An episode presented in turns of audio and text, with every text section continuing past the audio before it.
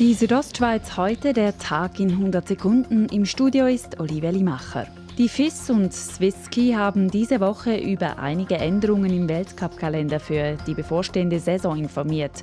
Davon betroffen ist auch die geplante Premiere des Parallelevents am 1. Januar in Davos.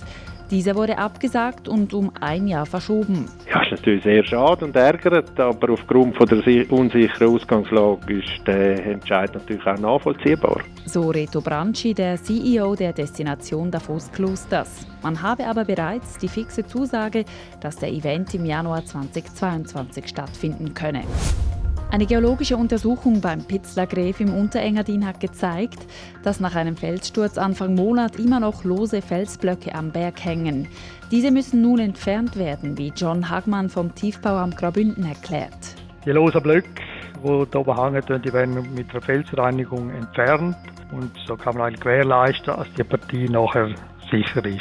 Die Arbeiten dauern vom 28. September bis am 2. Oktober. Während dieser Zeit wird die Malauerstraße auf dem entsprechenden Abschnitt immer wieder für den gesamten Verkehr gesperrt.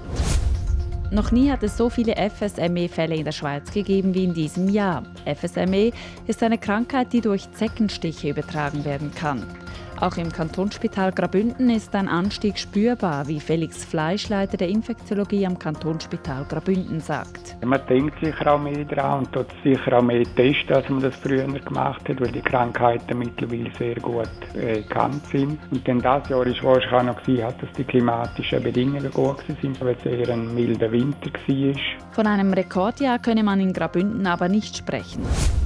Beim Medienkonzern Ringier steht ein Wechsel auf höchster Managementstufe an. Die Bündnerin Ladina Heimgartner wird ab Oktober Chefin der Blickgruppe und übernimmt die Verantwortung für die globalen Medienmarken.